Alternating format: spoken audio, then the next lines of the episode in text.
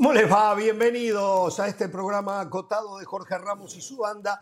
Hoy el motivo fue el béisbol por el cual no llegamos a estar las dos horas para la que estamos programados, pero lo importante es que ustedes tengan deportes en vivo y después nosotros aquí estamos para acompañarlos con solamente fútbol, para hablar de diferentes temas, premios de Best, sí, absolutamente latinoamericano y puntualmente argentino premio de Best, haciendo justicia a lo que es la realidad del fútbol mundial. Allí está lo mejor, la liga y el arbitraje. Algunos tendrían, se supone que pagan para que arbitren a favor, otros no tienen necesidad. Igual les arbitran a favor. ¿eh? Eh, por cierto, Barcelona tropezó, tropezó. Manchester United, después de tomar alguna decisión que a alguno aquí en esta mesa no le gustó, lo de Ten Hag es fantástico. ¿eh? Manchester United en las primeras de cambios ya tiene un título de la mano del holandés. Arrancó la liga que más crece, la MLS. Y atención, tuvimos una embajadora en uno de los partidos de la liga. ¿Qué ha hecho Paunovic con Chivas? ¿Qué le ha dado? ¿Cómo encontró la vuelta? Sigue sin tener a Alexis Vega, sigue sin tener un 9 confiable. Sin embargo, Chivas sigue sumando. América sí, un tropezón, pero no pasa nada con América. ¿eh? Y Cruz Azul con tercer triunfo consecutivo. Y el Tuca, el Tuca allá arriba. Pereira está de vacaciones, pero que todo esto, cuando vaya a hablar del Tuca, lo tenga en cuenta. Damas y caballeros, es un placer hoy con un invitado especial, eh, un hombre de larga data en los medios de comunicación en español en los Estados Unidos, un hombre que ustedes, los televidentes, en infinidad de oportunidades lo habrán escuchado en comentarios, en análisis de los eventos del fútbol mundial más importante, el señor Eduardo Vizcayar, a quien lo saludamos. ¿Cómo te va, Eduardo?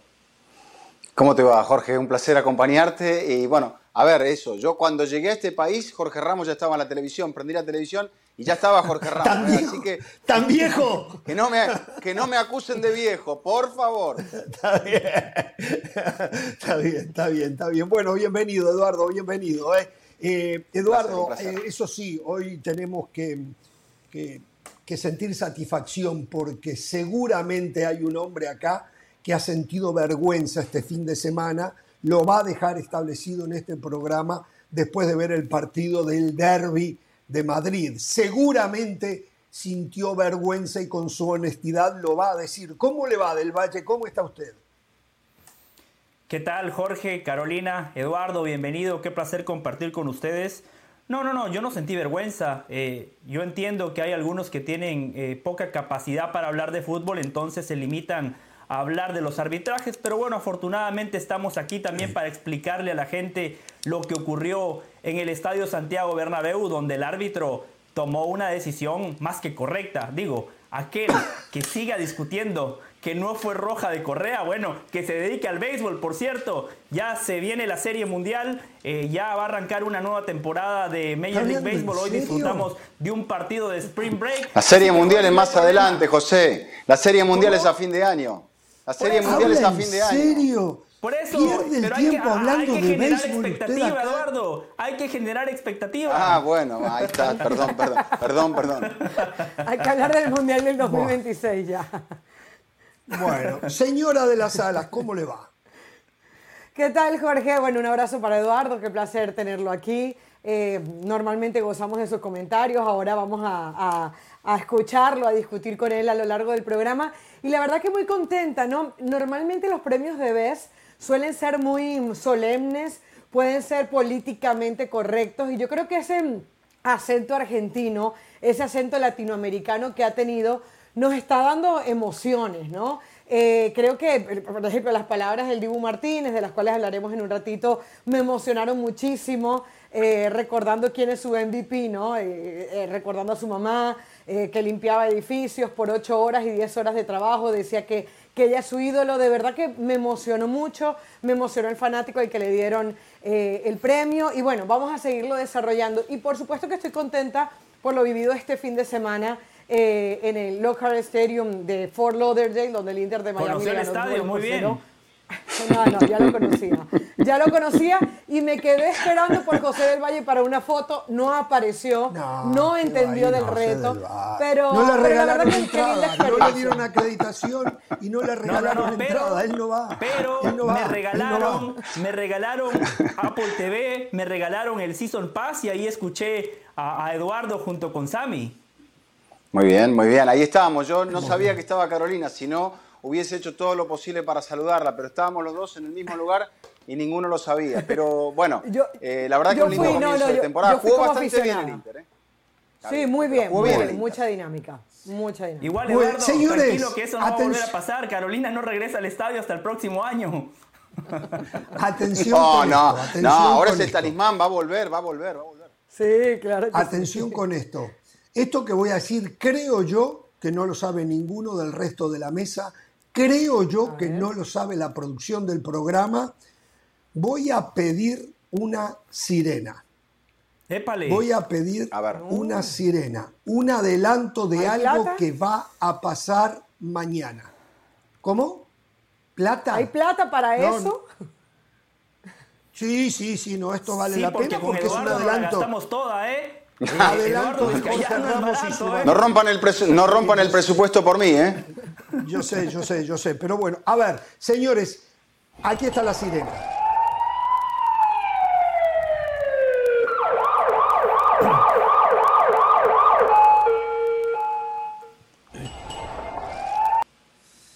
Bien, mañana CONCACAF va a anunciar el sistema de clasificación al Mundial del 2026.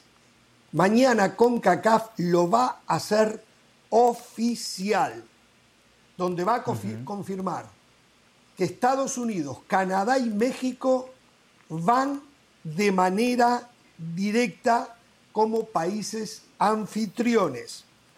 Después van a haber otros tres cupos directos. O sea que estamos llegando a seis cupos allí. Sí. Pero también se va a anunciar mañana por parte de CONCACAF que van a haber dos medios cupos, dos repechajes. O sea, que potencialmente CONCACAF podría llegar a tener siete representantes en el Mundial No, del ocho. 2026. Ocho, ocho. Ocho. Ocho, perdón, ocho representantes en el Mundial del 2026. O sea que podrían dejar solamente, solamente 40 para el resto del mundo. Y me río porque solamente, ¿qué vamos a hacer con 48 equipos? Ahora le voy a preguntar a Eduardo a ver cuál es su opinión este, Bueno. en líneas generales. Pero reiteramos, mañana CONCACAF va a oficializar el sistema de clasificación al Mundial otorgándole a Estados Unidos, México y Canadá pase directo como países anfitriones. Tres pases directos después de los primeros tres que no van a participar del proceso eliminatorio. Y dos medios cupos para dos repechajes. Así que podría llegar a tener con CACAF ocho participantes. Mi pregunta es, ¿de dónde van a sacar ocho competidores de verdad? ¿De dónde? ¿Cómo? ¿De qué manera? El despropósito, los amiguismos, la politiquería de la FIFA. De otra manera no se puede entender. Pero tienen que llenar 48, porque esto es como que usted va a comprar una cajilla de cerillo y le regalan un cupo al mundial. Entonces así tienen que llegar a 48. Esto me da más o menos a pensar que aquí, bueno, vamos a darle a ver. Y, y- y de repente los otros dos medios cupos se los darán a Sudamérica. O por lo menos uno de ellos para el repechaje. No creo. Deberían. El mejor fútbol sigue estando allí. A Europa no pueden. Ya los que van, algunos dan pena. África de repente, pero sabemos lo que ha pasado con África, sabemos lo que ha pasado con Asia, no pensemos en Oceanía. Qué vergüenza, ¿eh? Cuando vemos esto que se va a anunciar mañana, adelanto de Jorge Ramos y su banda, cuando vemos esto nos damos cuenta del despropósito de 48 selecciones en el próximo Mundial. Lo escucho del Valle. Pero si su crítica es el bajo nivel competitivo de la CONCACAF, entonces esos cupos deberían de ir justamente para la UEFA y para la Comebol. Son las dos confederaciones que nos entregan a los campeones del mundo. Son las dos confederaciones que nos entregan a los países, a las selecciones que realmente son protagonistas, que llegan con aspiraciones de ganar. En el último mundial por la UEFA, Italia no fue. Italia que tiene cuatro estrellas en el pecho. Cuatro estrellas de verdad, ¿no? Desde 1930, cuatro estrellas bien ganadas. Eh, no fue ¿Qué quiere decir con.? Perdón, perdón, perdón, perdón, perdón, perdón, perdón, perdón, perdón. Cuatro estrellas bien ganadas. ¿Alguien puso en tela de juicio que las cuatro estrellas de Italia son bien ganadas? No, no, no, a lo que me refiero es que no fueron Juegos Olímpicos, que después, ah, porque la FIFA los organizó, les vamos a dar la estrellita en el pecho. No, Italia, Italia ganó cuatro Copas del Mundo, es decir, desde 1930 a la fecha, Italia ganó. Perdón, Italia ganó tres y una la ganó Mussolini, ¿eh? Tres y una Mussolini. ¿Por qué no lo dice eso? No lo aclara. Ah, bueno, pero usted cuando habla de Argentina del 78 no nos dice nada. No, no, no, no, no, no, no me venga con eso. No me venga con Ya me empieza a molestar usted, ¿eh? Pero bueno, mi punto es para dejar a, Caro y Eduardo, para dejar a Caro y Eduardo. Si vamos a hablar de meritocracia y vamos a hablar de nivel futbolístico, esos cupos extra deberían de ir para la UEFA y para la Comebol. Así de sencillo, porque yo le mencioné a Italia, le mencioné a Suecia, que en el 2018 le metió tres a México y en el pasado mundial no estar. Tiene. Noruega, que tiene a Erling Haaland, que no, clasifica, que no clasificó al último mundial. Por, por un jugador, por un jugador. Colombia no fue tiene a Odegar también lo podemos poner. A Odegar también lo podemos poner. Exacto, gracias Eduardo. Pero, pero pará, vamos a hacer una proyección de Odegaard. Vamos, es que fracasó en el Real Madrid. Vamos a hacer una proyección. Ocho equipos, como dice eh, Jorge. Vamos al octogonal que se jugó. O sea, seis entrarían directo. Estaríamos hablando de que Costa Rica había ido a la repesca, Panamá se había quedado quinto, José, y el sexto creo que había sido El Salvador, ¿correcto? O sea, esos seis irían de, forma directa. A este mundial le tendríamos que agregar, de acuerdo a la clasificación pasada, a Panamá y creo que El Salvador había sido el sexto, si no me equivoco, porque después estaban Jamaica y Honduras. Honduras fue último. Sí, Honduras fue muy mal. ¿Y, y qué le traen a un mundial? Y bueno, a ver, ¿cuál sería el nivel de estos equipos? Esa es la realidad. Para empezar, luego a hablar de potencialmente repechaje para esa selección, como dice Jorge, esa selección hondureña que lamentablemente jugó muy mal y, tuvo problemas con entrenadores y, a ver, ¿es digna esa selección o un hipotético octavo de la CONCACAF? Yo entiendo lo otro también, eh, Jorge, que es si no les damos la posibilidad de competir o la esperanza de organizarse para poder llegar a un mundial, manera. nunca van a llegar entonces tampoco. No, llévenlo a la Copa América, llévenlo a la Eurocopa. Todo parte de que 48 son demasiado. Eh, eh, todo parte de que 48 son demasiado. Y en ese afán de tener que llenar cupos y en donde CONCACAF termina organizando a través de México, Estados Unidos y Canadá, vamos a premiarlos porque es fácil premiar en este momento, porque no tenemos límite de cupos. ¿Y cómo lo hacemos? Bueno, lo hacemos dándole 8. Ahora, Costa Rica, por ejemplo, para mí Panamá futbolísticamente lo que ofreció a nivel de eliminatorias fue mejor que lo de Costa Rica. Costa Rica termina entrando porque eh, se le da aquel resultado como visitante ante Panamá, se le da aquel resultado jugando como local justamente ante la misma Panamá. O sea, Panamá dejó escapar oportunidades muy buenas en donde para mí... Bueno, le cobraron un penal, Carolina, le cobraron un penal muy raro a Panamá en el Estadio Azteca también. Y eso hay que decirlo. Y México entró ahí, sabemos el mundial que hizo México. Y ahora, independientemente de todo eso, sí parece demasiado premio para una confederación que no viene haciendo las cosas bien. Porque si uno viera, por ejemplo, en CONCACAF eh, eh, una subida de nivel, torneos eh, que se llenan cada vez de más costarricenses, guatemaltecos, salvadoreños, jamaiquinos. La última versión buena que vimos de Curazao en una Copa Oro, por ejemplo, era repleta de repatriados holandeses. Entonces sí es verdad que, la sensación es que es demasiado premio para poco fútbol. Por eso, más cupos entonces si hablamos de meritocracia para la UEFA y para la Comebol. Y lo que tiene la Comebol en su contra es que nada más son 10. Ya le están van a ir 7 de 10. Por lo cual la eliminatoria de la Comebol pierde total interés. Es decir, no van a ir los Eso sí. Claro, los, menos malos van a terminar. Bueno, para los venezolanos no. Para, para los venezolanos no, para los peruanos no. Para... No, claro. ¿Te gusta Eduardo 48? Sí. Bueno, yo creo, Jorge, que si entendiéramos todavía cómo vamos a jugar, sabríamos si nos puede llegar a gustar. Porque si hacemos un cuadro donde le damos la posibilidad de eliminarse a aquellos que tengan, entre comillas, menor peso, para después hacer lo que, entre comillas, sería un mundial clásico, quizá no lo veríamos con tanto ruido. Pero tampoco sabemos exactamente cómo se va a jugar todo esto, Jorge. Entonces, Van a ser yo creo que sí, o sea, ¿eh? hay una cosa que va de la mano de la otra. Si yo no te dejo participar, no te voy a dejar nunca la oportunidad de crecer. Pero si te dejo participar y bajo mucho el nivel, más allá de que los votos a, los dirigentes les vengan bien, un mundial de bajo nivel no le sirve a nadie. A ver, un mundial no es para ayudar a nadie a subir. Como una selección no es para ayudar a un jugador a mejorar. Tienen que llegar ahí porque ya mejoraron los futbolistas. Esto es lo mismo. es verdad eso. Una selección no puede llegar a un mundial como dice Pereira, para darles la oportunidad, aprender. Un mundial es un mundial, señores. Un mundial es un mundial. Entonces, no esto, ¿sabes qué? Yo siempre dije, ¿por qué no se inventan un mundial paralelo de una segunda división? Por ejemplo, que jueguen de preliminar ¿eh? de los partidos de fondo. Pero no Como estas ligas de naciones, ¿no? Exacto, algo así. Categoría A, categoría B. correcto. Y que hayan ascensos y descensos. Correcto. Pero no me vengan que hacemos un Mundial de 48 para darle oportunidad a países que seguramente algunos de ellos pueden pasar vergüenza.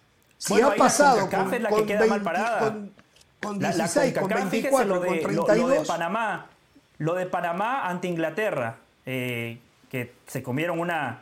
Bueno, Costa Rica contra España ahora. Costa Rica contra España, exactamente. Son selecciones de CONCACAF que quedan mal paradas.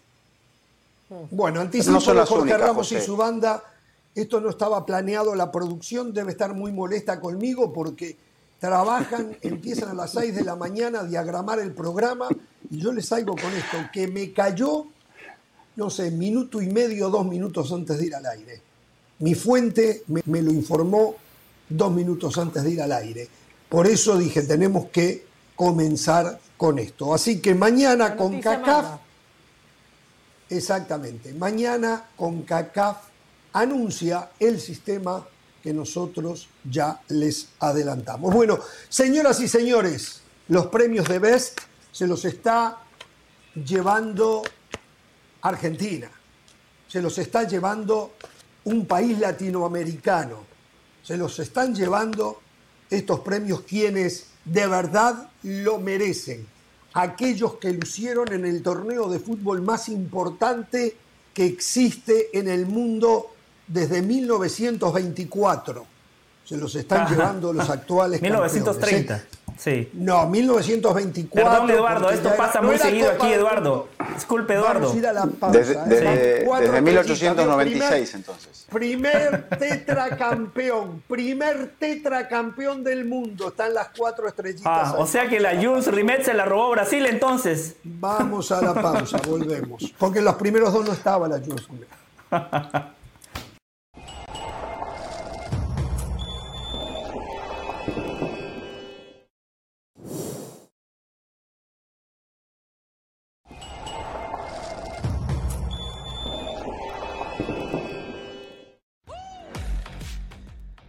Seguimos en Jorge Ramos y su banda y el Barcelona viene sufriendo últimamente con su derrota ante el Manchester United del pasado jueves en la Europa League y ahora en el día de ayer ante el Almería eh, con el Real a siete puntos detrás de los culés por el primer puesto de la liga. A eso agreguémosle que Lewandowski, Dembélé y Pedri también están afuera del plantel por lesión. Y la pregunta entonces es, ¿El Barcelona ha tenido mala suerte? Eso fue nuestra pregunta hoy en Twitter y estos son algunos de sus respuestas. Pedro dice sí, coincido al 100%, pero la mala suerte empezó desde el sorteo donde le tocó el grandísimo Manchester United en la Europa League. Y sí, en los sorteos hay que tener un poco de suerte también. Nicky, sí, sin sus mejores jugadores Pedro y Dembélé se nota la diferencia. Sí, Nicky, hay titulares y suplentes.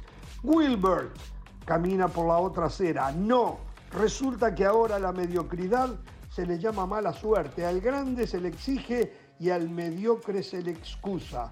Simple y sencillamente. Qué olor a cliente blanco, Wilbert, tiene usted, ¿eh? Julio, no. Barcelona ha sido históricamente un equipo chico en Europa. Ha tenido grandes jugadores y en más de 100 años de historia solo tiene 5 Champions.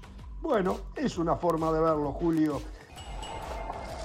Muchas gracias a todos los que se suman con sus opiniones al programa y sigan escribiéndonos por nuestra cuenta de Twitter. Y no se pierdan el gran duelo de la Copa del Rey entre el Real Madrid y el Barcelona en la semifinal este jueves 2 de marzo a las 2.30 de la tarde, hora del este, 11.30 en la mañana en el Pacífico por ESPN Plus. Por ahora hacemos una pausa, pero no se muevan, que ya volvemos con más aquí en Jorge Ramos y su banda.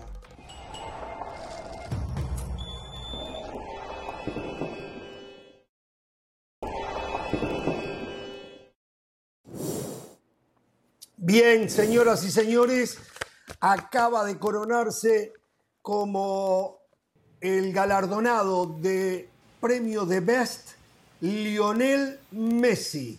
Lionel Messi reconocido por FIFA, pero no por FIFA, aclaremos, reconocido por las votaciones, lo que yo no garantizo que las votaciones no sean manipuladas. Eso sí, pero para mí es lo correcto digo, se caía de Maduro que Lionel Messi tenía que ser el ganador del premio de Best. Eh, así que los argentinos se llevaron la noche tarde en América de, de este evento donde Lionel Scaloni fue reconocido como el mejor técnico del año en el mundo como el Dibu Martínez fue conocido como el mejor arquero del año en el mundo y como la, eh, afición argentina fue la mejor del Mundial de Qatar 2022. ¿eh? Se hace justicia. Los premios para Latinoamérica, los premios para Argentina, digo, finalmente vemos justicia en todo esto, ¿no? Eh, la verdad que no sé si le quedó algo a Europa. Eh, bueno, por ejemplo, en Damas, la chica Putelas de Barcelona, la mejor jugadora. Alexia Putelas, exactamente. Sí, al igual que Messi, repitiendo. Este, y después no sé si le dieron más, algo más al continente europeo, algo más se deben haber llevado. Me imagino yo, no sé. Eh, pero, pero bueno, eh, yo no soy mucho de estos premios, no creo mucho en ellos. Digo, tengo que ser sincero, si antes mm, los puse en tela de juicio, los sigo poniendo en tela de juicio, aunque esta vez se caía de Maduro. Iba a ser muy grave, muy obvio si era otra cosa, ¿no? Por eso digo, no tuvieron el coraje. No, yo no me contradigo, ¿eh? sí, sí, sí, se contradice y le voy a explicar al mundo por qué.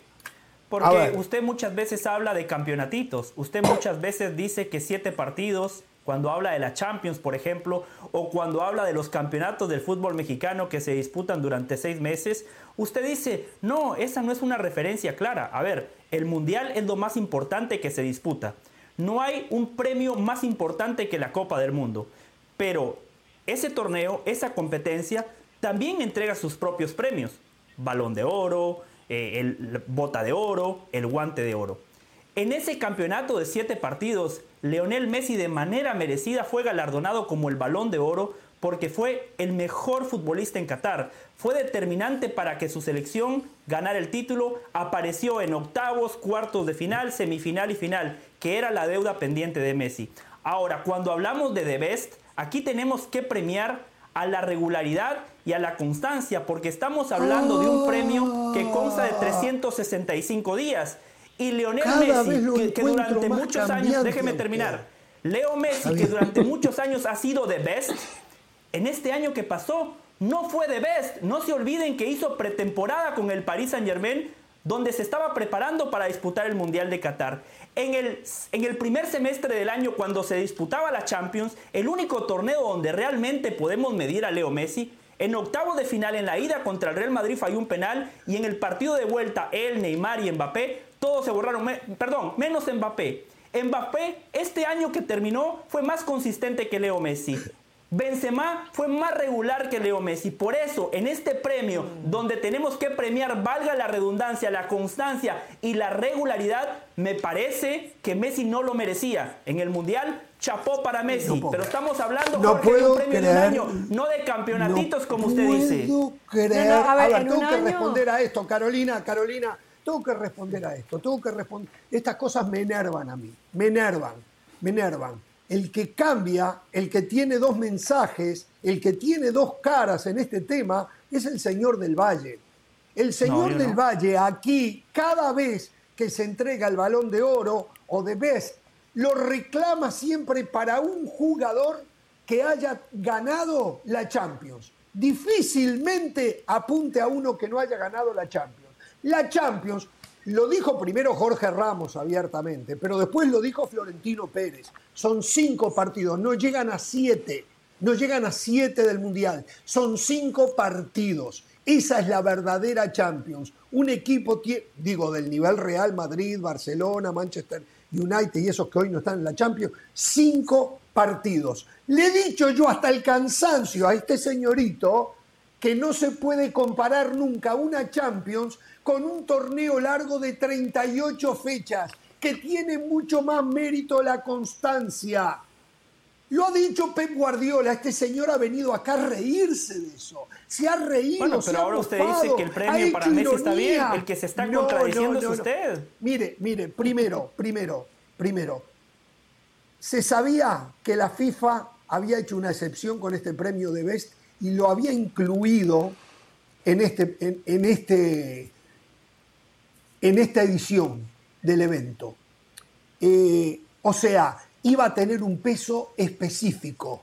No es que cayó dentro del año regular, porque esto arrancó, si no me equivoco, en agosto, normalmente termina, creo que en junio, y sin embargo anunciaron. No, no, ese es el balón de oro. No, no, no, ese es el balón de oro que se cambió. Pero este, este, este es, el año, calendario, año, año calendario normal. Y le agregaron el mundial, y le agregaron el mundial. No, no le agregaron. El mundial se disputó ah, el año pasado. Estamos premiando el mejor del año 2022. Perfecto, perfecto. Yo lo que digo es que, a ver, Yo lo que le digo, estos son siete partidos de un mundial.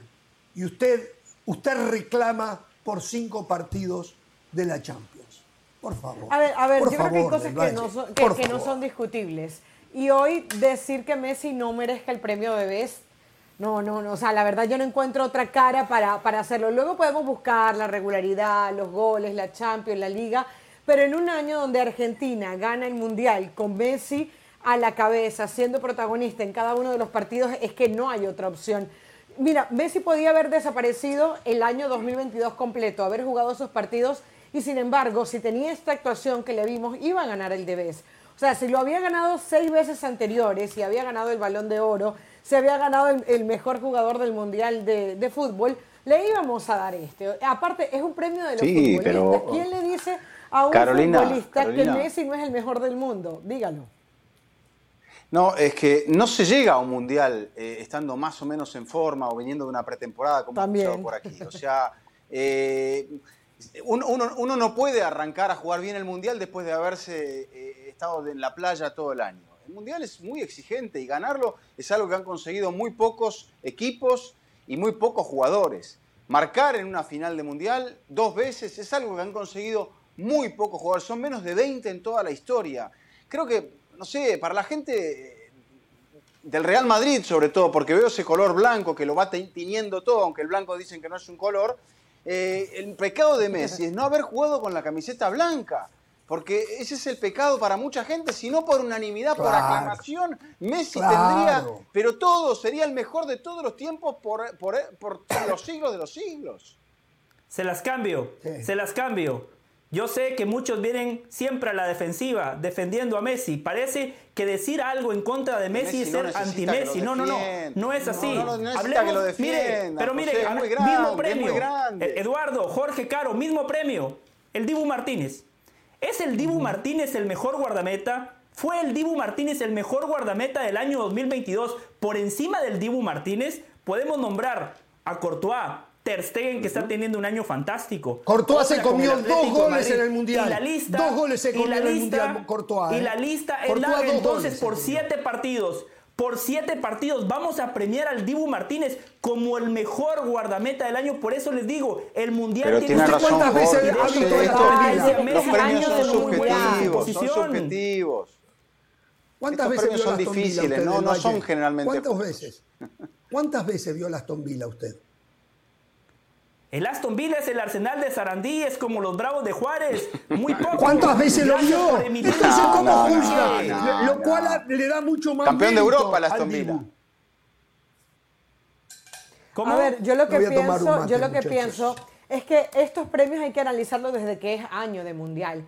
Cuando es año de mundial todo cambia, es normal. Luego podemos meter la Champions, la Liga, pero a ver, el evento más importante del mundo del fútbol, el que nos paraliza, es el mundial de fútbol. A ver, las maneras para que tú ganes un torneo es un premio de esto es excesiva continuidad, que seas maravilloso haciendo lo que haces y que logres una gran hazaña. Esos son, digamos, los tres renglones en los que te puedes hacer fuerte como para sobresalir ante el mundo.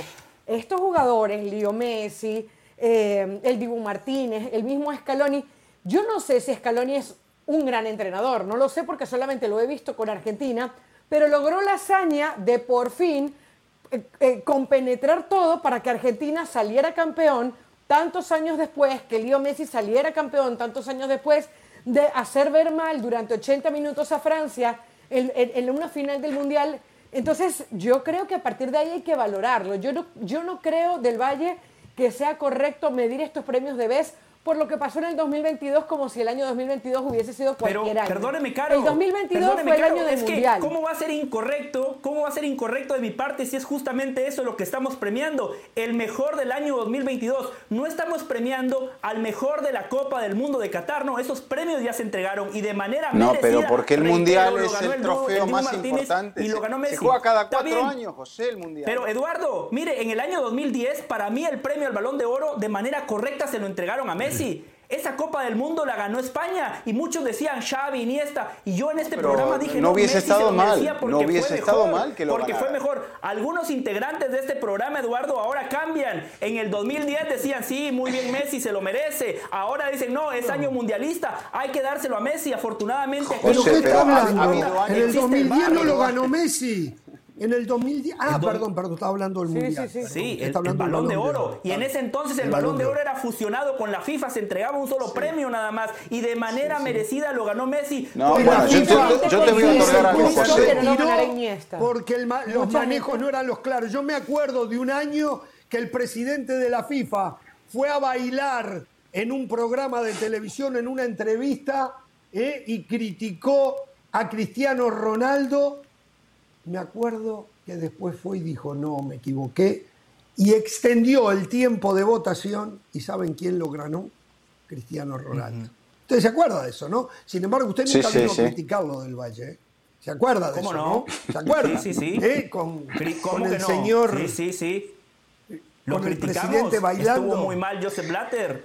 No se vale Bueno, cambiar y, las reglas del juego y cuando el el, juego club arrancó. y el club haciendo campaña para que lo ganara, pero por eso mismo eh, si vamos a repasar Ah, lo que dice. toda la historia, ha habido muchos que, con los cuales no estaremos de acuerdo. Eduardo. Eduardo, el club haciendo Dígame. campaña. Escuche esto, para que se vea cómo se manipulan detrás de bambalina los hechos. El Dibu Martínez fue considerado hoy el mejor arquero del mundo. Pero cuando armaron el mejor once del mundo, en el arco está Courtois. ¿Sabe qué es eso? Presión. Hay que darle un reconocimiento. Eso es presión. Porque Bueno, no le hago una tiene sentido, No, no, pero- tiene sentido. ¿eh? Courtois había que poner. Pero le hago una A ver, pregunta a usted, Jorge. ¿Quién tuvo mejor año, Courtois o el Dibu Martínez? Le pregunto a usted, Sí. Jorge. ¿Quién tuvo mejor año futbolístico, Courtois o el, Du- o el Dibu Martínez?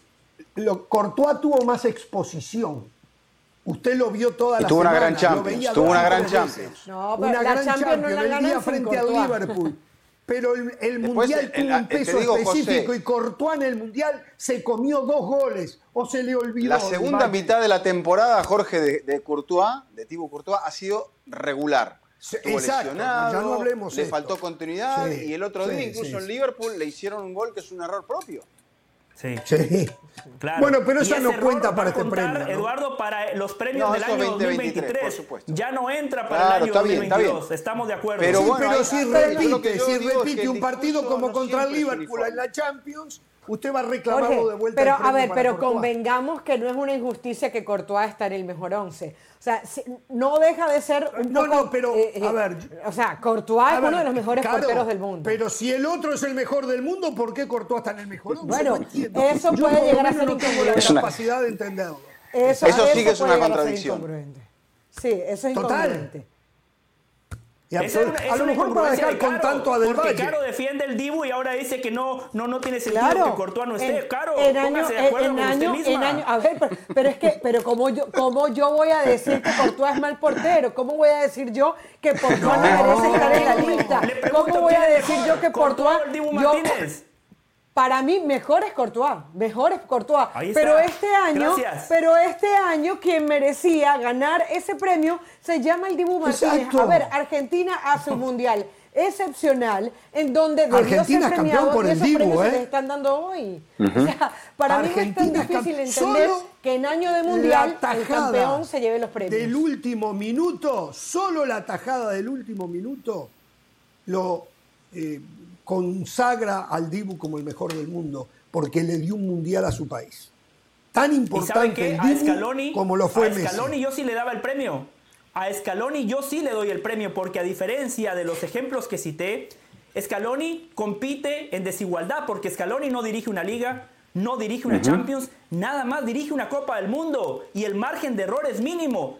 Y la verdad Exacto, que Argentina exacto. ganó en gran parte gracias al planteamiento de su técnico. Lo dijo Caro, la final contra Francia, Scaloni Sí, pero usted se alineó con Pereira. ¿eh? minutos. Argentina fue amo y señor. Usted se alineó con Pereira, ¿eh? no lo respaldó a Scaloni. ¿eh? Usted no lo respaldaba, era el único que lo respaldaba, era yo acá. ¿eh? No se le olvide, chiquilín, ¿eh? no se le olvide, Usted- chiquilín de Bachín. ¿eh? Usted y el chiqui.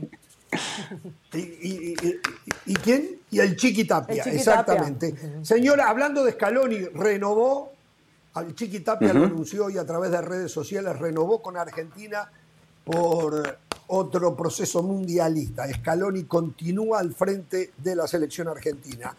Eh, voy a ir a la pausa. Al volver, planteo el tema. El empate de Real Madrid Atlético de Madrid, el fútbol que se vio, la roja Correa y también, y también las declaraciones de los dirigentes del Atlético de Madrid. La pausa, volvemos.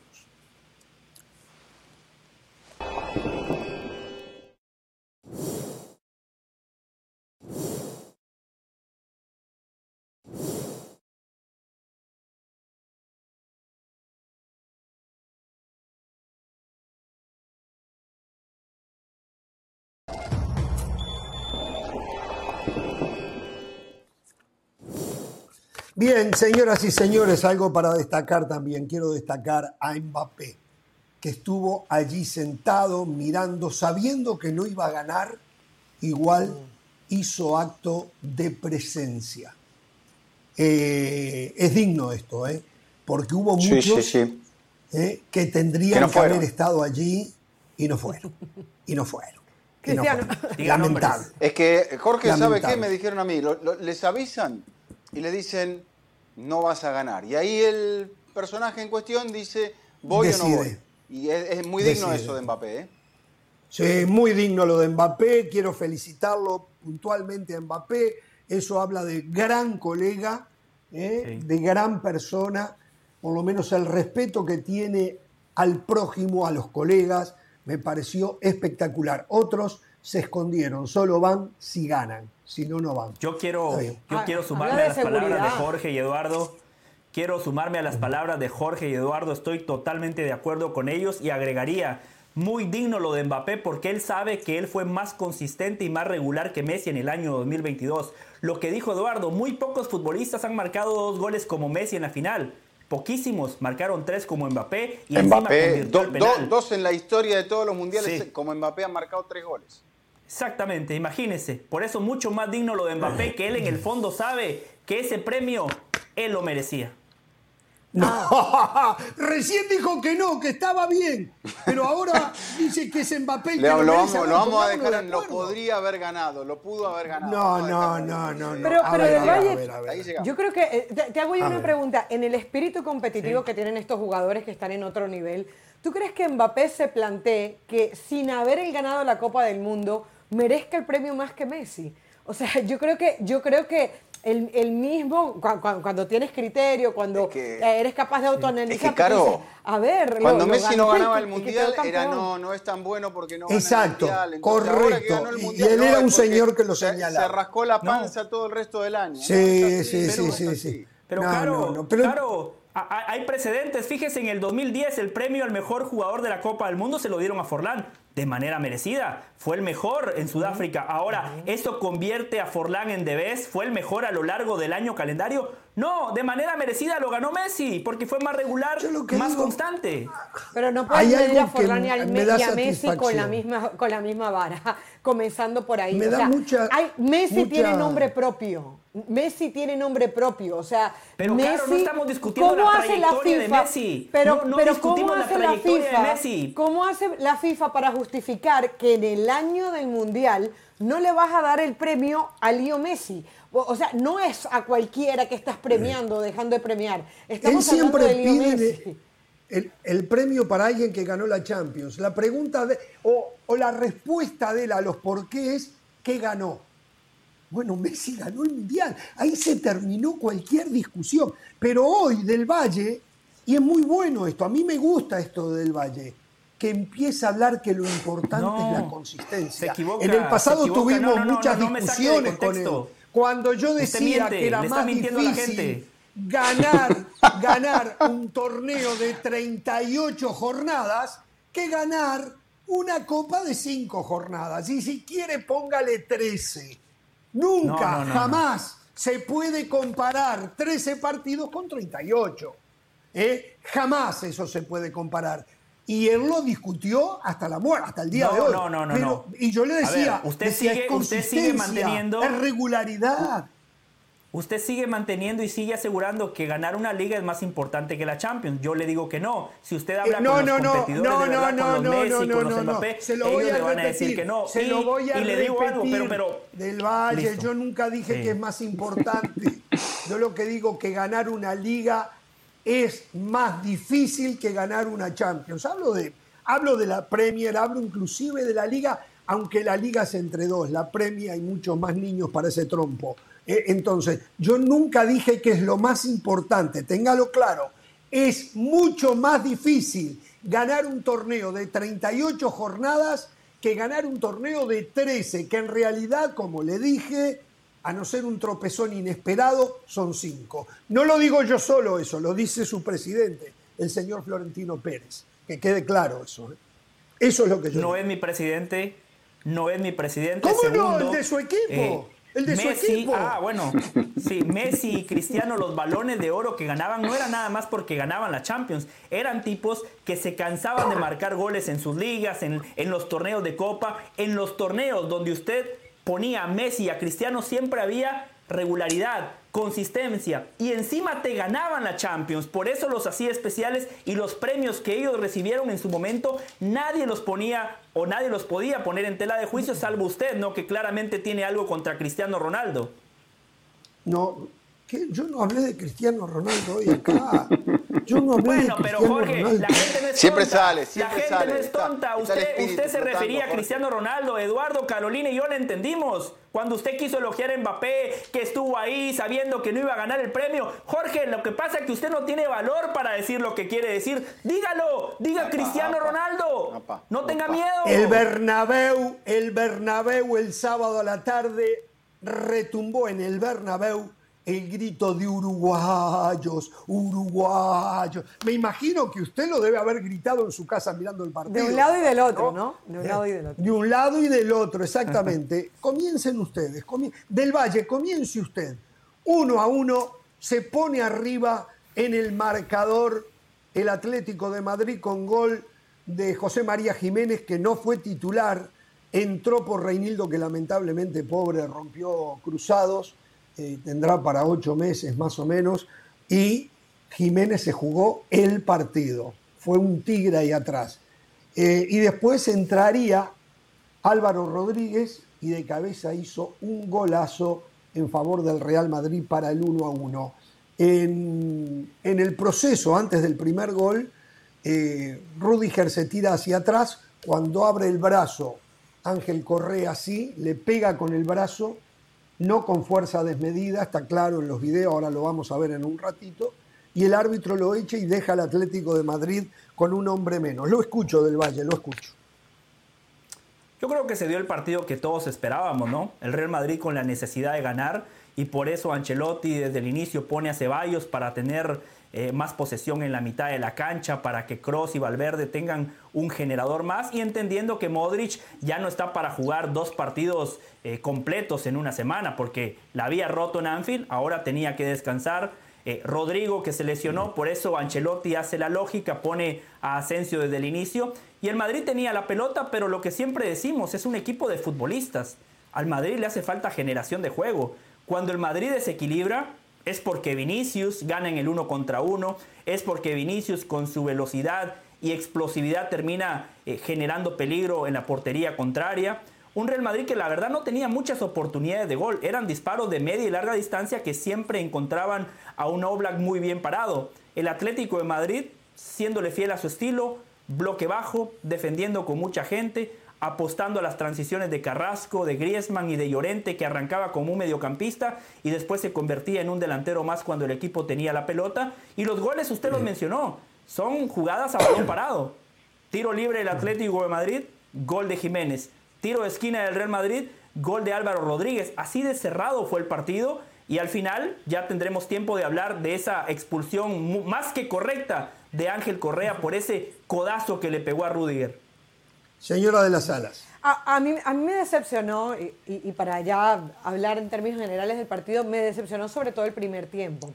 Porque yo entiendo, y lo del Cholo Simeone ya nadie lo va a cambiar, y, y sabemos que es un equipo que plantea partidos defensivos, ese bloqueaje del cual habla del Valle, pero a mí sí me decepciona que en un momento en donde tienes mucho que ganar y nada que perder, en donde te quieres meter entre los cuatro primeros, en donde el Cholo Simeone de alguna manera trata de defender este ciclo que para muchos esté terminado, eh, no haya mayores emociones. A ver, yo entiendo que un clásico y un derby por lo general no está hecho para eh, generar grandes emociones, pero sí entiendo que se debería jugar con mayor intensidad, que debería, eh, deberíamos haber visto, no sé, mejores atajadas tanto de Oblak como de Courtois, y, y me parece que ambos equipos me quedan debiendo en ese primer tiempo. Por eso, cuando entremos en el momento de la polémica, aunque yo estoy de acuerdo que Correa no, que no fue bien expulsado, para mí no hay manera, eh, no creo que el partido pase por ahí, Jorge. Y eso me decepciona otra vez del Cholo Simeone. Tienes un buen equipo, tienes un Griezmann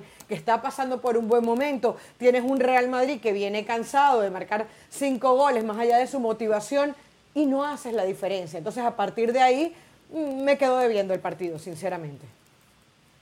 Eh, Eduardo. Miren, yo creo que el Atlético de Madrid no está en una buena temporada. Entonces el Atlético juega un poco a lo que puede, tiene ausencias importantes y, y sacar un punto de ese estadio estuvo, bueno, llevó a la prórroga también con uno menos en el partido de Copa del Rey al Real Madrid. Le, le ha costado al Real Madrid, le ha ganado ahí cuando ya estaba sin Savic el Atlético. Termina metiéndole un tercer gol sobre el final. Pero creo que al Atlético le, tenemos que pedir que compita. El Real Madrid quizá haya estado pensando más en todo lo que viene y con el envión de decir, ya al Liverpool lo tenemos casi eliminado y pensando que el jueves va a jugar contra el Barcelona. Entonces, si a, veces los jugadores están pensando más en el partido que viene y dicen no es un derby tan caliente, pero lo fue para el Atlético. Y el Atlético, creo que una vez que se queda con uno menos y se ve en ventaja en el marcador, yo creo que ahí el Cholo dice a defender y a defender, porque si hubiese ganado, hubiese sido una gran victoria. En el contexto del campeonato, mi pálpito es que el Atlético va a estar entre los cuatro primeros de la liga y que después habrá que encender el debate de si el Cholo va a seguir o no va a seguir y si el Atlético necesita una, una renovación, un entrenador que tome más riesgos. En ese sentido sí estoy de acuerdo con Carolina. El Atlético tiene futbolistas, pese a que tenga bajas, para tomar otro tipo de actitud frente al partido. Eh, arranco por ahí. Cuando yo veo la alineación que pone sobre la cancha el sábado el Cholo Simeone, la verdad yo siento vergüenza ajena. Jugó con un 9 que no es 9. Hablo de Antoine Griezmann. Después lo llenó de mediocampistas, que sí, que algunos tengan alguna vocación ofensiva, es cierto, pero mediocampistas al fin. Carrasco por afuera, Llorente por izquierda, Llorente, por derecha, en el medio eh, la postura de, este Chico Barrios, de Ñíguez, que jugó, que jugó un buen y partido. Chico Barrios. y, eh, Barrios, por eso exactamente, y después lo de Coque. Digo, estamos hablando de mediocampistas y un 9 que no es 9, un 9 que no tenía con quién jugar, porque le faltaba una referencia más adelante para descargar, para ir a buscar, para triangular, para hacer paredes, para, para jugar al engaño. O sea, pero al Cholo no le da vergüenza eso. Y con eso definitivamente el Atlético de Madrid la fue remando y la fue remando porque, estoy de acuerdo con... Estuvo a cinco minutos de ganarle, Jorge, estuvo, a cinco, minutos, de ganarle exactamente, al campeón de Europa. Y ahí es cuando, ahí aquellos que hablan de resultados empiezan a darle la razón al Cholo. Yo siempre digo, yo no hablo de resultados, yo hablo de otras cosas. Lo que dice del Valle, de acuerdo, él sabe bien que yo vengo diciendo, el Real Madrid juega poquito, muy poquito, pero no ahora, hace tiempo. Y Jorge, no, no, es para quedar bien con vos, Jorge, eh, pero si no entra el chico Álvaro Rodríguez, eh, el Madrid por ahí ni siquiera saca el empate. Correctamente. Entonces, lo que pasa es que el Madrid lo único que tiene como excusa ofensiva es Vinicius. Es un jugador fantástico. No anduvo bien los otros días, lo marcaron muy bien, hay que decirlo también pero bueno, no, no estuvo bien, eh, no estuvo en el nivel que él puede estar. Me llama poderosamente la atención lo bajo que está Karim Benzema, un jugador diferente, un jugador fuera de serie, que no sé si le pegó el viejo de golpe o tiene algunos problemas físicos. No está, bien físicamente, no está bien físicamente. Puede ser, puede ser, a lo mejor, y por eso no está rindiendo. Eh, después, lo rescatable que Valverde, Ceballos me parece que sí puede acompañar, pero no es un jugador para el Real Madrid. Lo de Tony Crony hablar. No, para este tipo de partidos. Eh, y no para ese tipo, es un jugador frío, ¿eh? le, cuesta un poco vibrar a veces. Estamos, es un buen jugador de, reparto, pero para un derby, obviamente un Modric en condiciones óptimas desde lo físico sería titular indiscutido. No, no, no, no, no, eh, Ceballos, Ceballos, Ceballos. Ah, ya me se le achica el plantel. Me asustaron. Se le achica el plantel a Ancelotti porque de repente tiene gente que le costó mucho dinero al Real Madrid eh, que no aportan nada. Tiene a Mariano, que también son las más, las veces que no está disponible, que las que puede jugar. O sea, Ancelotti tiene a los veteranos y, ahora, claro, no van a bajar de, al, filial de vuelta a Álvaro porque lo necesitan. De acuerdo con Eduardo. Fíjese que el Madrid afronta esta temporada con cuatro futbolistas dentro del plantel que para el técnico no cuentan. Vallejo, Odriozola y los que ya mencionaba Eduardo. Mariano y Eden Hazard. Así es muy complicado cuando tiene Liga, Champions, Copa del Rey. En enero tuvo la Supercopa y venimos de una Copa del Mundo donde la mayoría de los futbolistas del Madrid tuvieron actividad. Solo les quería decir algo sobre el Atlético de Madrid. Yo entiendo los cuestionamientos futbolísticos, yo entiendo que a todos nos guste ver un mejor espectáculo, que quisiéramos que el Cholo Simeone ponga un equipo más propositivo, pero el Cholo Simeone sabe que este deporte es para ganar. Entonces los técnicos ponen en la cancha una estrategia que los acerque al resultado. Y el Atlético de Madrid Estuvo muy cerca de ganar, encima con uno menos. El Madrid se lo termina empatando con un Ave María, con un canterano, como decía Eduardo, que si no entra quizás el Madrid no, no, sacaba el punto. Entonces yo valoro la estrategia del Cholo Simeone por cuestiones del partido no saca los tres puntos, pero yo no lo puedo criticar cuando estuvo muy cerca de conseguir el objetivo gracias al plan de juego que puso sobre la cancha. Del Valle, pero es que es una temporada muy mala del Atlético y eh, competir con, con, todas las armas y las dificultades que tiene bueno, creo que es fácil pegarle eh, eh, al Cholo, pero también me parece que ha sido, o sea, todos los, errores que ha cometido la dirección técnica, la dirección deportiva. No está Joao Félix en este equipo y tampoco está y está marcando una diferencia en el Chelsea. Entonces, ¿quién tenía la culpa? Sí, un par de cositas. Bueno, Yo creo que el partido del Cholo Simeone no se puede medir a partir de la expulsión. Si medimos la expulsión, evidentemente un punto es muy bueno, pero es que veamos el primer tiempo. O sea, yo me quedo es con esa imagen que da el Atlético de Madrid en ese primer tiempo. Y lo otro, entiendo lo que dice Del Valle, eh, tú vas a buscar cosas que te acerquen a los resultados, pero el problema eh, del Valle y para la gente que, que defiende al Cholo Simeone es que los resultados tampoco se vienen dando últimamente. El problema es que este era un equipo que, que, de la mano del Cholo defensivamente no había manera de marcarle un gol y tampoco hoy esa es una fortaleza del equipo. El problema, yo no le estoy pidiendo ni posesión del balón, ni te estoy pidiendo que seas un equipo muy vertical, ni que juegues con dos delanteros. Yo lo que te estoy pidiendo es que cuando tengas la pelota te distraigas menos con ella y seas un poquito más contragolpeador, más vertical. Ah, para los jugadores que hoy este Atlético de Madrid tiene, yo creo que merecería llegar por lo menos más al arco contrario y no sucede en el 11 contra 11 en los primeros 45 minutos. Bien, eh, y después la jugada que ha despertado, digo, el tema arbitral en España está en ebullición. Eh, lo que se descubrió a través de una investigación en el Barcelona y, lo que vimos en el derby eh, de Madrid. yo en las redes sociales decía el sábado que mientras que Barcelona aparentemente tiene que pagar para que los árbitros lo favorezcan, el Real Madrid ni siquiera necesita eso. Eh, o sea, hasta en esos son segundos, quiso decir usted básicamente. Exacto. Bueno, yo lo que dije ah. fue, yo lo que dije fue, el Barcelona es segundón del Madrid hasta en el arbitraje. Y mucha gente del mm. Barcelona se enojó. Debo de haber bloqueado encima, encima de 100 personas debo de haber, porque no entendieron la ironía, no se dieron cuenta. Mientras Barcelona aparentemente le paga al arbitraje para que lo favorezca, a su rival de todas las horas aparentemente no le tendría que pagar, porque uno lo ve, es lo que digo siempre, no se puede insultar la inteligencia del ser humano, por lo menos aquellos que nos creemos un poquito pensantes. Esto que pasó los otros días fue lamentable. Y les voy a hacer una pregunta porque yo tengo dudas. ¿El VAR no podía intervenir en esa jugada? ¿Fue una apreciación del árbitro y ahí murió? No, no, sí podía. Es roja directa, es una de las cuatro situaciones donde el VAR puede intervenir. Claro, puede intervenir, pero como es tan interpretable, como no es, como se puede considerar eh, la, interpretación sería que no le, que no le pegó, por ejemplo. O sea, que le hubiesen entrado, en, entregado al árbitro una imagen de decir o le pegó muy levemente o no le pegó. Entonces, vamos a levemente, fuertemente, vamos. Exacto.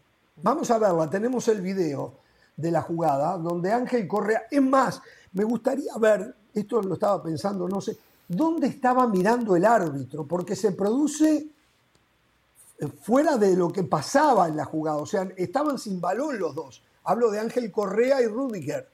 El árbitro los estaba mirando allí. Ay, se me puso algo justamente acá ahora. A mí también. No se ve el árbitro. no se ve el árbitro. Por Dios, por Dios. ¿Ustedes vieron eso? ¿Ustedes vieron eso? Mírelo, mírelo. Lo empuja. Lo empuja. Mire, primero hace así. por Dios una, y, dicen que ya lo había hecho Rudiger antes en un partido del Atlético de Madrid, la misma jugada. ¿eh? El árbitro, el juez de línea está mirando el saque de mano. El árbitro no lo veo ahí en esa toma. ¿Cómo llegó a esa conclusión? Pero aparte, el reglamento habla de fuerza desmedida. ¿Alguien a mí me puede decir que ahí hay fuerza desmedida? Jorge, el otro día en el, en el fútbol femenino de la, la Premier League femenina, sí. se sancionó con una roja a, a, una futbolista del Liverpool que había supuestamente golpeado en el rostro a una jugadora del Tottenham. La federación ah. investigó el incidente y terminó sancionando a la jugadora que había simulado un golpe en la cara. Muy bien. Con dos partidos de sanción y revocó la tarjeta roja. Es cierto, cuando te sacan la tarjeta roja y te quedas en el campo con uno menos o con una menos, es algo que, que, ya no se puede remediar. Pero sí, cuando vemos este tipo de, situaciones tramposas en el fútbol, sabiendo que está jugando en el Bernabéu, sabiendo que eso tiene un peso para el árbitro, entonces, bueno, ahí la gente opta por mirar, por mirar para otro lado. Exacto. Esto fue. La... Ahora deberían de sancionar a Rudiger por esto.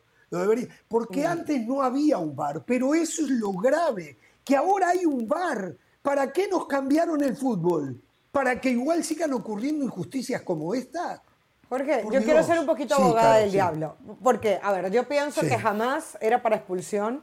Yo creo que si tú ves la jugada, eh, te das cuenta que Rudiger se tira pero también entiendo que el VAR no ha podido llamar. ¿Por qué? Porque en el movimiento que hace Correa, supuestamente de manera antideportiva, le pega en la boca del estómago a Rudiger. ¿Ok?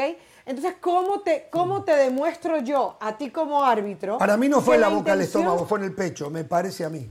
No, para, mí es hacia, la boca del estómago. O sea, para mí es hacia la boca del estómago. entonces, entonces yo lo que digo es, ¿cómo como VAR yo llamo y, y te demuestro? Yo creo que uno, porque ha visto fútbol, sabe que esa jugada no es de expulsión, sabe que Rudiger se, tiró, sabe que te estás cambiando un partido de un derby, un derby, pero hasta dónde Correa es responsable por tirar un codazo a un compañero que te viene atrás. O sea, por eso. Pero Carolina. era para amarilla, era para amarilla. Por ser irresponsable, es que se tenía que haber llevado una amarilla. Jorge, el arbitraje en España es muy severo. Yo no sé de dónde viene eso, es una cuestión cultural. En México pasa lo mismo. Bueno, o sea, en México pasa lo mismo. No se da margen de nada, no se da margen para nada y estás ahí a 120, 140, 150 pulsaciones y, el árbitro parece como que es un justiciero que todo lo va a arreglar a tarjetas. Yo veo, por ejemplo, situaciones de disenso en el fútbol inglés donde los jugadores a veces, por ejemplo, Gaby, el otro día le hizo un mal gesto al árbitro, tarjeta amarilla. Y parece como la disciplina, ah, vaya al rincón. No puede hacer nada, vaya al rincón. Y, es un partido de fútbol, que es un juego de roce donde pasan muchas cosas. Y no me parece que, esta sea la línea, pero es una interpretación más dentro de un, de un macro. Los otros días. Eh, no no, no en el punto eh, de si fue roja o no. El partido de Champions Real Madrid, Liverpool Real Madrid, fue fantástico. El árbitro dejaba jugar para los dos lados y dale, dale, dale, dale. O sea, en España te cortan el partido o en México te cortan el partido bueno, hubiese sido un partido súper cortado. Ese punto no lo discuto. Ahora, en la Liga de España, lo que acabamos de ver es roja. Después sí, estoy de acuerdo. En Inglaterra quizás no hubiese sido roja, pero en España, por lo menos en ese tipo de jugadas, son consistentes porque son mucho bueno, pero José, es que le tenemos que pedir al árbitro que trate de llegar al final del partido con los 22 si puede, para no estropear el espectáculo. Porque decimos, cuestionamos un entrenador porque se carga el partido, porque sale defensivo, ¿y qué decimos un árbitro? Sí. Yo, solo quiero decir lo siguiente, una cosa, una cosa es simular y otra cosa es exagerar. Rudiger no está simulando porque el codazo Simuló existe. Yo coincido con Carolina. Las dos cosas. simuló y exageró. Perfecto, no, no simuló. Puedo coincidir en que exageró, pero claramente hay un codazo de Correa, primero el codo y después le tira el antebrazo. Oh. Segundo, segundo, la pelota ni siquiera está en juego. ¿Por qué Correa, por qué Correa le da herramientas al árbitro para expulsarlo? Tercero, si hubiese sido un jugador uruguayo, ah, la picardía del futbolista sudamericano. Aquí no, por favor, muy bien Rudiger. Era argentino, muy bien Rudiger. argentino, ¿qué está hablando? Era argentino y nunca hablamos de picardía. Era argentino, estuvo mal echado del Valle. No, yo hablo de Rudiger, si hubiese sido sudamericano. Ah, picardía, muy bien, bien Rudiger. Para los bien Rudiger. grandes en España es terrible, lo he dicho hasta el cansancio. Los beneficios arbitrales del Real Madrid y Barcelona no tienen parangón. No tiene, y hay 18 víctimas que son los otros 18 equipos. Es una, pero más me enoja esto. Dijo el señor Miguel Ángel Marín, eh, presidente y, y semidueño del Atlético Madrid. Después del último derby, decidí compartir mi opinión públicamente y solo por eso recibí multitud de críticas y descalificaciones desde distintas tribunas. Usted no se imagina las que recibo yo. Sin embargo, desde muchos colectivos recibí innumerables muestras privadas de apoyo. Me gustaron especialmente aquellas que venían de los profesionales de los medios de comunicación, seguramente no del diario Marca y Hace, ¿eh? y de ex árbitros, porque ellos mejor que nadie entendieron mi denuncia contra un sistema que no es justo y que trata de influir en las decisiones de las personas que deben ser jueces imparciales. Sé que hay mucha gente en contra de que denunciemos un sistema que es injusto, pero no podemos eh, normalizar lo que es anormal. Me niego a que nos acostumbremos a estas situaciones aunque por desgracia se hayan convertido en una costumbre desde hace años. No intento buscar excusas para justificar el resultado de ayer, simplemente muestro nuestro hartazgo. Yo le digo al señor Miguel Ángel Marín que como consecuencia del sistema, él no se animó a nombrar al Real Madrid. Como consecuencia del sistema. Después criticó Dice, 18 equipos votamos en contra de este sistema, pero hubo dos que no lo hicieron. Uno fue el equipo culpable y el otro, ya sabemos quién es. No se animó a nombrar al Real Madrid. Señoras y señores, es el sistema, el miedo, el miedo. ¿Miedo a qué? No lo sé. Volvemos. O sí lo sé, sí lo sé, sí lo sé.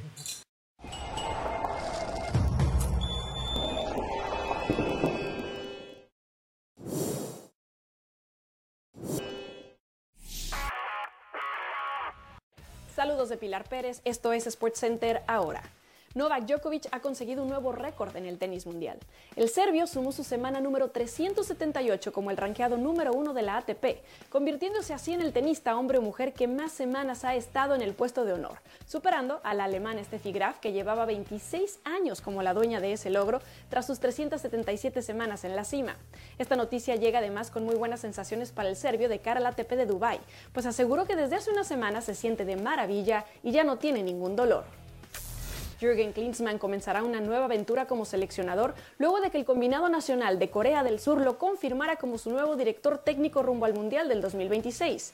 El ex seleccionador de Estados Unidos debutará en el banquillo del equipo asiático el próximo 24 de marzo en un amistoso contra Colombia y cuatro días después se medirán a Uruguay. El alemán llega en sustitución del portugués Paulo Bento, quien dirigió a los Tigres en el pasado Mundial de Qatar, donde cayeron en octavos de final frente a Brasil. La selección de básquetbol de México aseguró su lugar en el Mundial de la FIBA 2023 luego de vencer a Uruguay 82 a 69. Paco Cruz y Gabriel Girón comandaron la ofensiva sumando 17 puntos cada uno y ayudando a que los 12 guerreros dirigidos por Omar Quintero Pereda consiguieran cortar una ausencia de 9 años sin ir a la Copa del Mundo, la cual se vivirá en territorio asiático en el próximo mes de septiembre. No se pierde SportsCenter todas las noches a la 1 m del Este 10 pm del Pacífico. Esto fue SportsCenter ahora.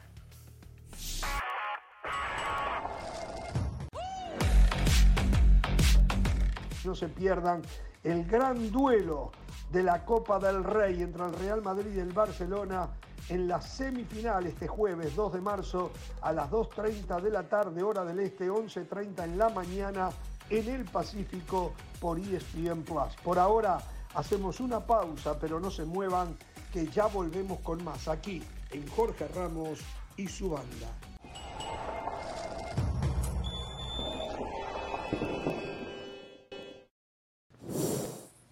Bien, continuamos en Jorge Ramos y su banda. Atención, muchachos. Eh, Chivas sigue sumando. Esta vez le ganó a Tigres. Se llevó tres puntos importantísimos y a esta altura hay que empezar a creer que Paunovic eh, le ha llegado a los jugadores. Lo están entendiendo le están haciendo caso, están ejecutando y el equipo comienza a mostrar facetas de juego de conjunto que hacía mucho tiempo no se le veía. El equipo está tranquilo y confiado y hay jugadores que están rindiendo en un nivel realmente fantástico. Eh, pero puntualmente empiezo a entregarle crédito al técnico. ¿eh? Lo de Chivas me pareció bárbaro, lo de Tigres puede que acelere la búsqueda de un técnico, más allá que el Chema Ruiz eh, lo está haciendo de manera interina. El Chima, el Chima, no el Chema, el Chima Ruiz es cierto, lo está haciendo de, manera interina y no lo está haciendo mal, pero bueno, eh, Primera derrota. sigue siendo suma, sumamente importante. ¿Perdón? La primera derrota, si no me equivoco, que, ha tenido. Sí, sí bueno, pero es el segundo partido que dirige, ¿no? Sin Coca. Creo que este fue el segundo partido que dirigió. Una, un triunfo y una derrota ahora, ¿no? Eh, en Tigres no se espera mucho por el plantel que hay, el dinero que hay invertido. Pero lo de Chivas, digo, estamos hablando de un Chivas candidato a campeonar. No, no creo que le alcance. No, yo no creo en los equipos que no tienen un 9. Y no lo tiene. Este chico Ríos no le alcanza como para decir es un 9 confiable para Chivas. Pero tiene juego, tiene juego externo, tiene juego interno, no tiene un altísimo volumen, pero tiene juego. Y cuando tiene juego y tiene deseos de hacer las cosas, entonces se empiezan a encontrar. Eh, en líneas generales, eh, realmente estoy sorprendido porque yo no creía mucho en Paunovic.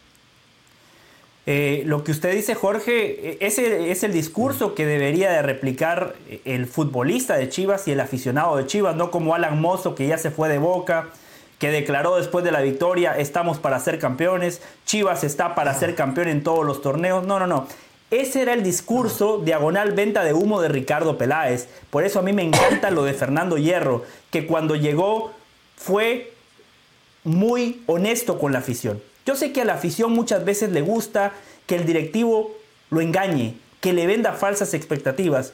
Pero Hierro dijo, esto es un proceso, vamos a competir. Un discurso que después replicó Paunovic, a quien yo le doy crédito, no como algunos compañeros de este programa que no había dirigido un solo entrenamiento y ya lo estaban descalificando. Ya ponían en tela de juicio la capacidad de Paunovic. Sí, Eduardo, pero muy mal, muy mal de los compañeros, Eduardo. Usted descalificó al técnico campeón del mundo. Usted descalificó al técnico campeón del mundo. Usted, usted, mírese al espejo. Después de eso, ¿qué va a decir? Ahora, del partido nada más quiero decirle algo para dejar a Caro y a, Eduardo. Eh, primero que todo, hay futbolistas de Chivas que desde lo individual están jugando muy bien, arrancando con Jiménez. Finalmente, Chivas tiene un guardameta que ofrece garantías. Chiquete Orozco y Sepúlveda se han consolidado como centrales. Sepúlveda. Valoro de Paunovic que pone laterales para atacar, no para defender. Mozo, por derecha y el Chicote Calderón por izquierda. Muy bueno, Caro. Y los dos, eh, lo mejor lo tienen cuando se proyectan al ataque. Defensivamente creo que los dos dejan lagunas. Lo del Oso González. Qué temporada que está teniendo el Oso González y el futbolista distinto que tiene Chivas hoy por hoy se llama el Pocho Guzmán. Por él pasa el fútbol del rebaño sagrado. Y yo, la verdad, me sacaría el sombrero si tuviese uno puesto para aplaudir a Paunovic, porque no es fácil ser cuarto en la Liga MX cuando usted ataca con Ronaldo Cisneros, con Carlos Cisneros ah. y con Ríos. Ese es el tridente de Chivas y Paunovic los tiene por encima del América, por encima de Pachuca y clasificado de manera directa a la liguilla. Mire, yo, yo lo resumo así. Yo he visto jugar a Chivas mejor de lo que he visto en, esta temporada. Con Leaño, con el Flacotena, con Bucetich. Y, los resultados no se le daban. Por alguna razón, eh, normalmente defensivas, porque el pollo briseño no eh, cometió un error, porque el mismo Tiva Sepúlveda se equivocaba, porque Irán Mier no tenía continuidad. Es decir, siempre había alguna excusa para que Chivas no, no tuvieran los resultados. Hoy, recuerdo, con, con Jorge lo comentábamos el otro día, en el partido contra Tijuana, que termina sacando el resultado, Chivas no fue mejor que Tijuana y saca el resultado. ¿Y qué ha pasado en los dos últimos partidos?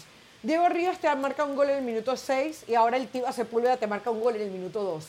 Entonces, ¿qué pasa? Es un equipo que comienza los partidos con el autoestima aquí arriba. Es un equipo que te comienza ganando los partidos y no necesita dominarlo de cabo a rabo para sacar el resultado.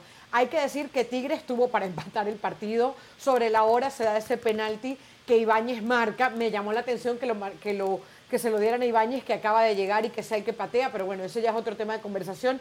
Hizo todo Tigres para empatar el juego y no lo hace. Entonces, bueno, al final a mí lo que me alegra es que un equipo grande como Chivas finalmente se le vayan dando los resultados. ¿Que tiene el mejor fútbol? No, pero ya hay cositas que empiezan a funcionar y que eran importantes que el equipo eh, reaccionara. El portero, los defensas centrales, los goles y están apareciendo. Bueno, lo que pasa de Chivas todavía no, podemos decir que tenga figuras. Sí está muy bien este punto de la recuperación desde lo anímico, claro, porque el equipo venía mal, eh, realmente lo que había mostrado en campañas anteriores, no sé si era el clima de la dirección deportiva, la inestabilidad de los entrenadores, pero si nos ponemos a pensar que Chivas no tiene grandes figuras y sabemos lo que tiene que hacer para ir a buscar jugadores mexicanos, eh, entonces hay que, hay que darle más crédito todavía a la propuesta del entrenador porque les ha dado confianza a estos jugadores, en muchos casos sin gran nombre. No sé, bueno, e, es muy bueno esto para Chivas, pero tampoco, eh, Jorge, ¿qué representa que un equipo que viene eh, eh, de una selección que viene de fracasar en el Mundial tenga ahora un equipo como Chivas, del cual estamos hablando, y podemos decir, de aquí podemos llegar a sacar a un jugador para el próximo Mundial? Bueno, sacando a Víctor Guzmán, si uno mira eh, la alineación de Chivas, Era Vega, uno mira Jiménez, Jiménez, sí, Jiménez no puede ser arquero. destacaría al Chiquete Orozco, al Chiquete, al central. Sepúlveda y el Chiquete Orozco pueden pelear. Sepúlveda y el Chiquete Orozco. Lo que dijimos de Víctor Guzmán, de los que jugaron el sábado, ¿eh? Y ya está, porque creo que ni Alvarado le alcanza. No creo que Alvarado no le alcance. Este, pero bueno, esta es la realidad y desde, y desde ir ganando puntos se va armando el nuevo Chivas. Claro que no le va a alcanzar. La, no, no tengo información. ¿Para cuándo Alexis Vega? ¿Saben ustedes cuánto tiempo más? Bueno, habían dicho tres meses, ¿no? Le queda un mes y medio todavía, un mes por ahí, ¿no? Todavía, ¿eh? Sí. Le queda un mes y medio todavía, ¿eh? No, era, era el diferente. Y lo de JJ Macías, ¿vieron? Tuvo una recaída en la lesión. Hasta Ronaldo, el fenómeno, le mandó un mensaje vía redes sociales. Una lástima. Sí, sí, sí. sí. y bueno, ahora el gol que hizo Ronald Cisneros, qué golazo, ¿eh? Qué golazo. No, qué jugada, Jorge. Arranca con el Guacho Jiménez. Sí. Sí, sí, sí, sí, sí, sí, Y después como enganche y la pone justita, justita. Inatajable fue para un Nahuel Guzmán. Inatajable para Nahuel Guzmán. Vamos a ir a la pausa. Eh, tenemos que hablar de América, tenemos que hablar de Cruz Azul, tenemos que hablar de la MLS. Nos va a contar la señora de la sala su experiencia. Ganó el Inter de Miami. Casi todos los estadios a full, repletos en la MLS. Impresionante la concurrencia de público a los estadios. ¿eh? Pero Carolina no pagó, ¿eh? o sea, se los regalaron. Sí, yo consumo por lo menos.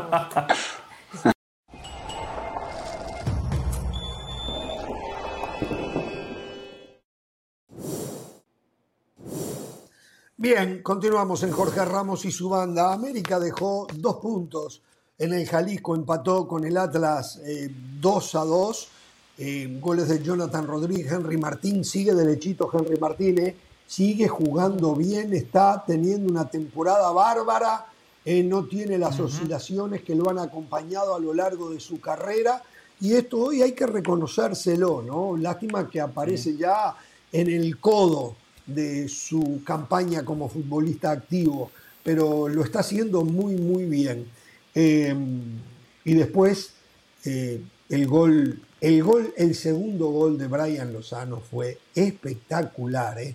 le puede venir muy bien a un muchacho que había bajado muchísimo su nivel, muchísimo, después de la seria lesión que tuvo jugando para Santos Laguna, el tiempo que estuvo afuera de las canchas y bueno, fue a Uruguay, a Peñarol, eh, y no anduvo, y entonces eh, Iraragorri se lo trajo de nuevo a México y, lo mandó al Atlas, y no andaba, había perdido la titularidad. Ayer hizo un gol que hoy, hoy miraba yo los goles candidatos al, premio Puscas y hubo algunos goles que muy similar a lo que yo le vi eh, al gol de, de Brian Lozano. Pero bueno, Qué motivo, eh, ¿verdad? Perdón, paréntesis, qué motivo lo del premio Puscas a Marcino Lessi. Ah, sí, porque, eh, para destacar para la gente. Qué golazo. Sí. Qué golazo. Un golazo, un golazo porque si tú tienes el recurso de una pierna, te, debes hacer media chilena y dejar todo tu cuerpo para que la gravedad haga lo que quiera con él, ¿no? O sea, a mí me pareció lo que me pareció? ¿Sabe lo que me pareció? El portero el portero tenía las dos piernas porque eh, este muchacho polaco tenía una pierna amputada. El portero tenía las dos piernas. Yo creo, y también, pero uno de los brazos lo tenía debajo del suéter. O sea, para mí, que nunca sufrió ningún inconveniente físico el portero, pero lo pusieron con un brazo debajo del suéter para que no lo pueda usar, ¿no? Este, me ah, pareció eso. Eh, pero no pudo hacer absolutamente nada. Un golazo. Eh, golazo. Un golazo, golazo, golazo, golazo. Y bueno, eh, el América no, digo, tuvo un rendimiento similar a lo que venía teniendo. Aparecieron dos goles que eran de otro partido. El tiro libre también de Brian Lozano. hace el primer gol de, de, Dallas, de Atlas y ahí se mete y después se inventó ese gol que no existía. Eh, si no, América se pudo haber llevado un triunfo. Resultado mentiroso. Es un resultado mentiroso. Estamos exactamente. Eh, es simplemente que. En América. Que, mucha gente se enfoca en los errores defensivos del América o le quieren achacar a Jiménez el primer gol del huevo Lozano, que coincido, me parece que pudo haber hecho un poquito más. Pero el problema principal del América es la falta de contundencia. El América tiene para liquidar los partidos y no lo hace. Por eso le terminan empatando o cuando gana, termina ganando con el Jesús en la boca. Eh, porque el equipo futbolísticamente yo lo veo bien. A mí me gusta mucho lo que está haciendo el Tan Ortiz. Eh, antes jugaba con Fuentes, ahora juega con Chava Reyes porque él quiere laterales que ataquen más y Chava Reyes le ofrece esa profundidad, esa amplitud. Lo de Henry Martín es el mejor futbolista mexicano de la Liga MX, no nada más por los goles, por el fútbol que genera, eh, el juego de espaldas a la portería. Valdés más que Víctor Guzmán, buen torneo. Más que Víctor Guzmán. Sí, sí, sí, sí. Bueno, eh, que son muy porque le agrega los goles, porque le agrega los goles, no por el juego. Porque le agrega no, los goles. No, pero Henry Martín le, le, agrega juego, es uno de los líderes en asistencias del equipo. Pero juego a juego me parece que, Víctor Guzmán juega mejor. No, está bien. Ah, no, sí, por la posición, ¿no? Pero ¿quién es más determinante para su equipo? Yo creo que hoy Henry ah, Martín. por eso digo, la América nada más tiene que aprender a liquidar los partidos para no sufrir sobre el final. Fueron 17 remates, no todos al arco. O sea, fueron 17 remates lo del América y eso nos habla de, lo que propone el equipo de, del Tan Ortiz. Creo que no es para preocuparse, porque fue más individualidad de Brian Lozano que funcionamiento colectivo. O sea, el 2 a 2 es la, la, consecuencia de lo que termina siendo el uruguayo que coincido. Eh, eh, a ver, no, a nadie le sorprende lo que Brian Lozano está, lo que futbolísticamente y técnicamente eh, hace, ¿no? Me parece muy buena noticia que el Cabecita Rodríguez haya marcado gol. No había estado fino en los últimos partidos, había estado desaparecido. Le dieron oportunidades. Recuerdo en el último juego, antes de este del América, un pase que le da el mismo Diego Valdés y que el Cabecita no aprovecha. O sea, le va a dar mucha confianza, yo creo que este gol. Pero creo que el América no tiene que preocuparse. Capaz el tema de la contundencia, pero esto es un equipo que juega bien, que domina los partidos, que tiene mayor la posesión del balón, que llega constantemente. Y sí quiero hacer puntual en el tema de Oscar Jiménez. He visto una crítica exagerada, tonta, como para justificar un poco. Se fue Ochoa y no se trajo a nadie. Esa fue una pregunta que a mí me hicieron constantemente. Eh, bueno, sí contrataron a Malagón. Contrataron a Malagón como segundo portero, pero dejaron exacto a, Jiménez como, como primer portero y yo creo que no ha desentonado. O sea, por Jiménez no han pasado los partidos, ni creo que vayan a pasar. Es más, yo diría que Ochoa a veces tiene, aunque es más salvador y más atajador, tiene más errores de salida, por ejemplo, que lo que puede tener un Oscar Jiménez. A mí me parece que Oscar Jiménez hasta ahora no hay nada que reclamar. Lo que a mí me preocupa del América es que eh, se ponga 2 a 0 y, no pueda ganar el partido. Eh, tiene más empates que victorias en el campeonato. Está invicto, es verdad, pero un equipo con esta categoría, eh, con esas individualidades, me parece que tiene que, estar más fino para poder cerrar los partidos. Entiendo que el Atlas también. el Atlas, bueno, está en el fondo de la tabla. Cada partido es un desafío para ver si, si puede salir de esa, de esa posición tan incómoda donde está ahora. Pero yo creo que el América, con, con el partido como se le había encaminado, eh, son puntos que no sé si le van a costar. Ahora, dentro de un par de semanas, viene el clásico ya del fútbol mexicano. Sí. Exacto, ya viene el clásico. Hablando de clásicos, muchachos, no lo dijimos, pero atención, ¿eh? Real Madrid y Barcelona para el clásico de la Copa del Rey del jueves por ESPN Plus pierden jugadores importantes. Creo que el más perjudicado es Barcelona con la pérdida de Lewandowski. Tampoco parece que va a tener a Ansu Fati eh, complicado por el lado del Real Madrid. No se olvide de Pedri, ah, que cuando, Pedri, Pedri se lesiona, sí, Pedri se lesionó, cuatro partidos sin Pedri, una sola victoria que fue contra el Va a jugar Araujo de nueve, Jorge. Sí. Con Araujo de nueve. Este, bueno, a ver, cuéntenos experiencia de lo que vivió en el partido del Inter de Miami en la MLS y el triunfo frente a Montreal de 2 a 0. Bueno, Jorge, a ver, desde la experiencia como aficionada, que fui como aficionada, muy bueno, organizado. Firmó muchos eh, autógrafos, se sacó muchas fotos. No, no, no, me puse gorra y lentes para que no me reconocieran. pero a ver, pero a ver, pero a ver, básicamente eh, lo, de siempre, lo que te ofrece la MLS, un paquete completo a nivel de mercadeo, un estadio prácticamente lleno, el himno lo cantó una venezolana, Carmen Algo. Eh, emotivo, evidentemente la, la entrada de, de, Joseph Martínez. Y futbolísticamente me gustó lo, de, lo del equipo local, Monreal muy encerradito atrás, que está siendo dirigido por Hernán Lozada, que lo tuvimos aquí, me llamó la atención un equipo tan, tan defensivo. Argentino eh, pero vi, vi buena, sí, vi buena dinámica entre Joseph y Pizarro. Pizarro sigue careciendo para eso, ¿no? Vizcayar también comentó el partido y seguramente coincidirá o no. Lo sigo viendo muy saltarín, muy corredor, pero que le falta todavía asociarse un poquito más. Pero me gustó lo del Inter de Miami. No pudo jugar Campana, que entiendo que está lesionado, pero en general un equipo propositivo, le costó marcar el gol, pero bueno, se llevó el 2 a 0. Y tú, dominó, este, Eduardo, nos tenemos que ir. Eh, ¿Qué partido te tocó hacer? Ese, justamente. Ah, ese mismo hiciste. Ah, dominó el Inter, eh, ganó. ¿Estás de acuerdo con lo que dijo Caro? Sí, dominó, jugó bien. Yo creo que empequeñeció a, Montreal. Perdió mucha gente importante en Montreal. Perdió el entrenador, así que bueno, ahí se le fue el partido.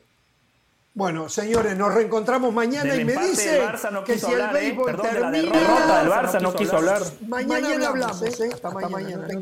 Bárbaro.